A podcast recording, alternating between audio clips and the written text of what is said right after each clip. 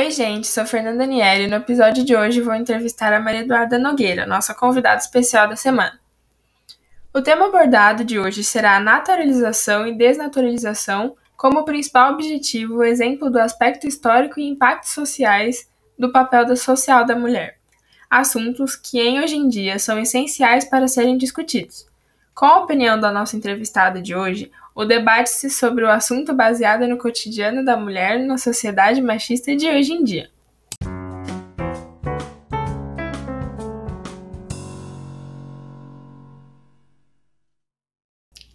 Então vamos lá.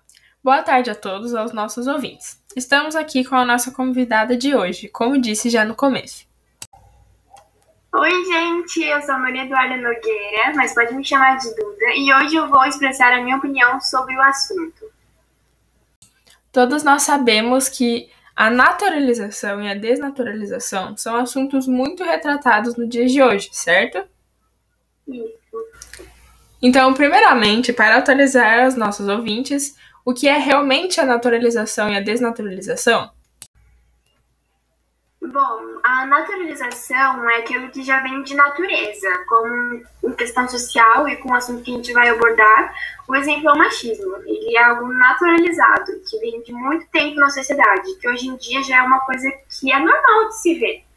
Já a desnaturalização é perceber que certas mudanças ou descontinuidades históricas são fruto de decisões. Ou seja, podemos desnaturalizar por meio de decisões corretas beneficiam os dois grupos, os das mulheres e os dos homens, ou seja, mudar a perspectiva da visão que esse grupo tem. Hum, correto. Então, com toda essa explicação que você nos deu, penso que nossos ouvintes já estão bem informados sobre o assunto de hoje. Então, o espaço da mulher na sociedade era muito pior de como está hoje em dia, né? Mas ainda temos que resolver e tratar vários assuntos com a sociedade atual, e até mesmo passar às gerações futuras o correto a se fazer, não é mesmo? Certamente, antigamente o problema social da mulher na sociedade tinha um índice muito mais elevado, mas isso não significa que hoje em dia esse problema se exterminou, muito pelo contrário, ele simplesmente se assegurou como você disse, a gente tem que passar muita visibilidade a esse assunto, pois é de extrema importância passar as atitudes corretas das futuras gerações para ver a desnaturalização desse problema que cerca a sociedade. Hum, correto. Então, você acha que essa naturalização do problema que temos sobre o papel da mulher na sociedade tem chances ainda de influenciar as gerações futuras ou não? Então, tudo depende daquele que cria, daquele que educa ou responsável em geral. Pois, tipo, basicamente a futura geração é um espelho daquilo que se tem em casa. Uh, então, se em caso de que uma família naturaliza esse problema como sendo correto, o machismo, né, a probabilidade dos jovens em não ser machista ou ir contra essa opinião é muito baixa. Sim, exatamente. As coisas ao redor dos jovens sempre influenciam para o seu futuro. Hoje em dia, isso é totalmente visível, pois temos muitos jovens que debatem sobre os assuntos como uma super relevância para a sociedade, não é? É, isso é totalmente visível nos dias de hoje. E, inclusive, é super importante para gerações futuras com um conceito elaborado, correto sobre a igualdade social. Então, no seu ponto de vista, qual a mensagem que representa a opinião das mulheres aos machistas? É tudo sobre conceito e a ética de cada um, principalmente o centro das pessoas que acham que por sermos diferentes sempre tem que haver papéis sociais diferentes, ou até mesmo importância ou irrelevância na sociedade. Então, o recado que temos para dar para essas pessoas que só veem o seu próprio senso comum é basicamente rever os seus conceitos. E essa naturalização que vocês têm com um assunto absurdo de que, por exemplo, o papel da mulher é servir o homem ou a mulher tem que ficar em casa, é totalmente sem nexo. A gente quer apenas igualdade, pois literalmente somos todos iguais, independente do gênero, cor, classe social. Então, passe aquilo que realmente faz sentido às futuras gerações e não assuntos ou atitudes desrespeitosas que trazem o mal para certo grupo.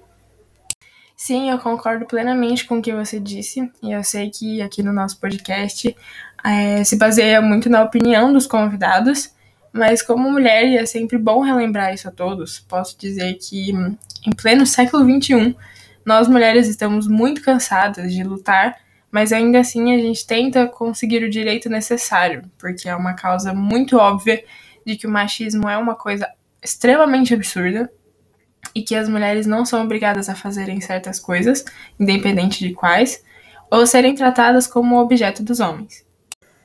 Exatamente, eu fico feliz por ter entendido e concordado com a minha opinião e eu tenho certeza que tem muitas pessoas que concordam com a gente. Mas ainda assim, uma coisa que eu acho muito absurda é aquelas mulheres que simplesmente apoiam o lado machista é difícil e quase impossível de entender isso. Elas simplesmente se abaixam ao nível de serem tratadas como objeto e ainda são a favor. Isso é inexplicável. Elas realmente se veem como objeto do homem. E ainda defendem, pois podemos ver em muitos protestos que mulheres vão contra o feminismo. Sim, falar sobre essas mulheres que apoiam o movimento machista, eu gostaria muito de saber a sua opinião sobre elas. Então, como você entrou no assunto de feminismo, eu gostaria é, de saber se você poderia falar é, conceitos e explicar brevemente o que é o feminismo para os nossos ouvintes.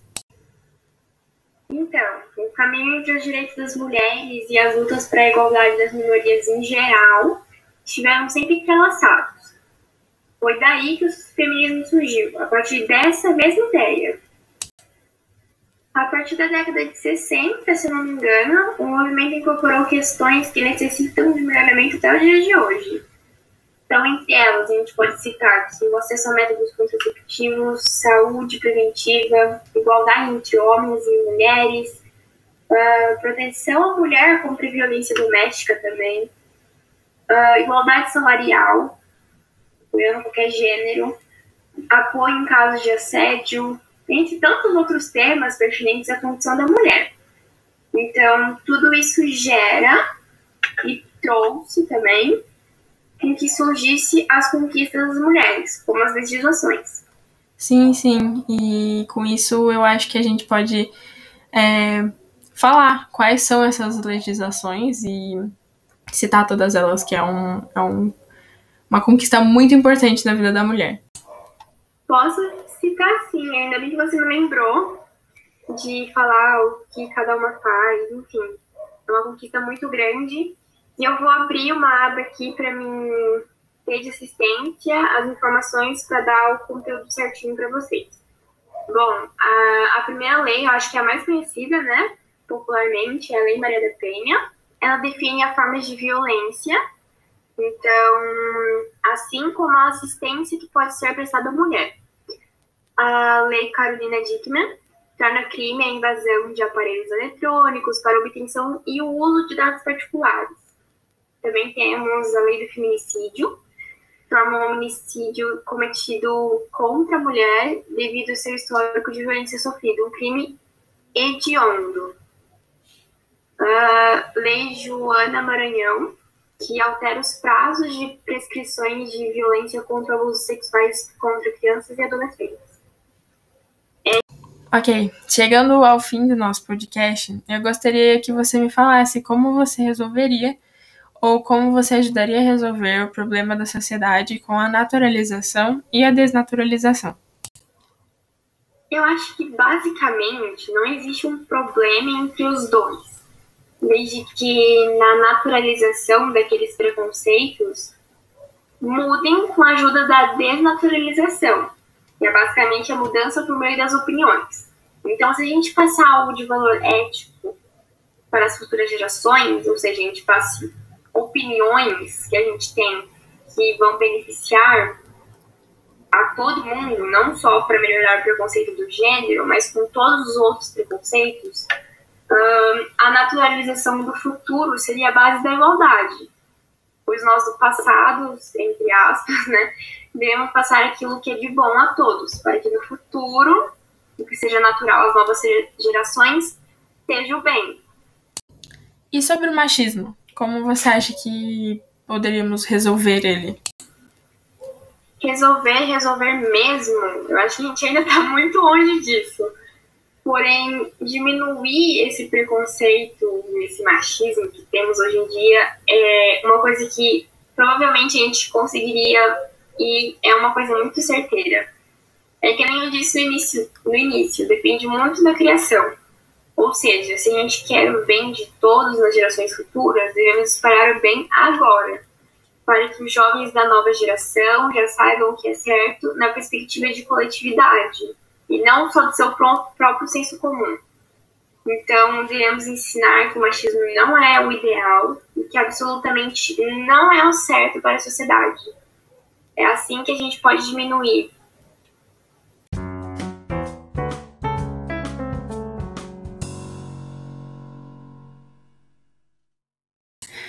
Enfim, chegamos ao final de mais um dos nossos podcasts. Agradeço a Duda por ter se inscrito em nosso site e ter vindo expor sua opinião, que é muito importante para todos nós. Obrigada a vocês por terem me escolhido para falar e expor minha opinião sobre um assunto tão importante hoje em dia. Siga o meu Instagram, Duda Nogueira. Lá eu publico vários vídeos e faço até lives debatendo sobre assuntos como esse do podcast. Obrigada mais uma vez. Tchau, gente! Isso! Como a Duda, vocês podem participar também dos nossos podcasts que acontecem toda segunda-feira. E com isso, vocês podem me seguir no Insta, que é podcast com Ferniero, para voltar qual assunto do próximo encontro, ou mandar no nosso e-mail também pode ser uma ótima opção. Sempre bom escutar podcasts, porque sempre temos algo a aprender. Beijos e até a próxima segunda.